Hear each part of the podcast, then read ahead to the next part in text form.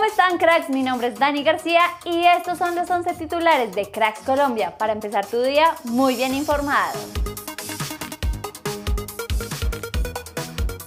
Con goles de Pablo Sabac, Francisco Echeverra y Pablo Lima, Equidad goleó 3-0 a Envigado como visitante y sumó 9 puntos en el cuadrangular B de nuestra liga.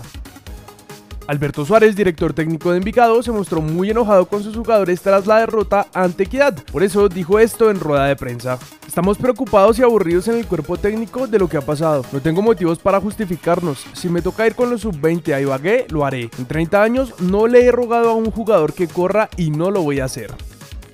Anderson Plata le dio la victoria a Tolima ante Medellín en la penúltima fecha de los cuadrangulares. Con estos resultados, Tolima es primero con 9 puntos, seguidos de Equidad con 9, Medellín con 8 y Envigado con 1. Se jugó el partido de ida en el ascenso de nuestro país entre Chico y Quindío. El partido terminó 0-0 y el campeón se definirá este viernes cuando se enfrenten en la vuelta. Joan Mojica fue el protagonista del más reciente posteo del Elche en Instagram. El mensaje, uno de los mejores laterales izquierdos de toda la liga y Europa. A lo que nuestro crack contestó, vamos por más. Así que quién sabe, puede ser un mensaje que nos deje algo de claridad sobre su futuro y Joan definitivamente no vaya a salir del equipo.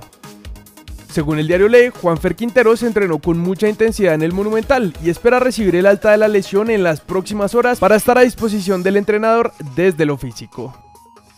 En un evento al que fue invitado, René Higuita recreó el escorpión. Luego de esto, dijo, lo más bonito que me pudo pasar fue cambiar en algo el trabajo de los arqueros, el jugar también con los pies.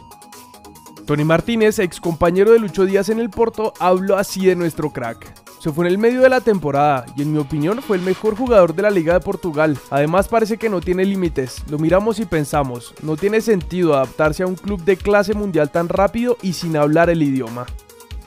Volver a América es algo que quise hacer y más que no se me dieron las cosas. Ahora quiero aprovechar, estoy en deuda y quiero cambiar esa imagen. Quedé en deuda por muchas razones, pandemia, llegó otro profe y no se me dieron las cosas como quería. Le dijo Juan David Pérez al bar de Caracol.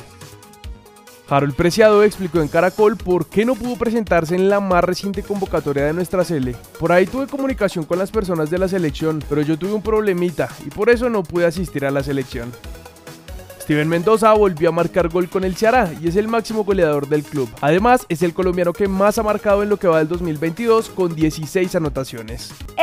Por titulares. Recuerda que en unas horas publicaremos el segundo video del día, así que activa las notificaciones para que no te lo pierdas. Mi nombre es Dani García y nosotros nos vemos en el siguiente video.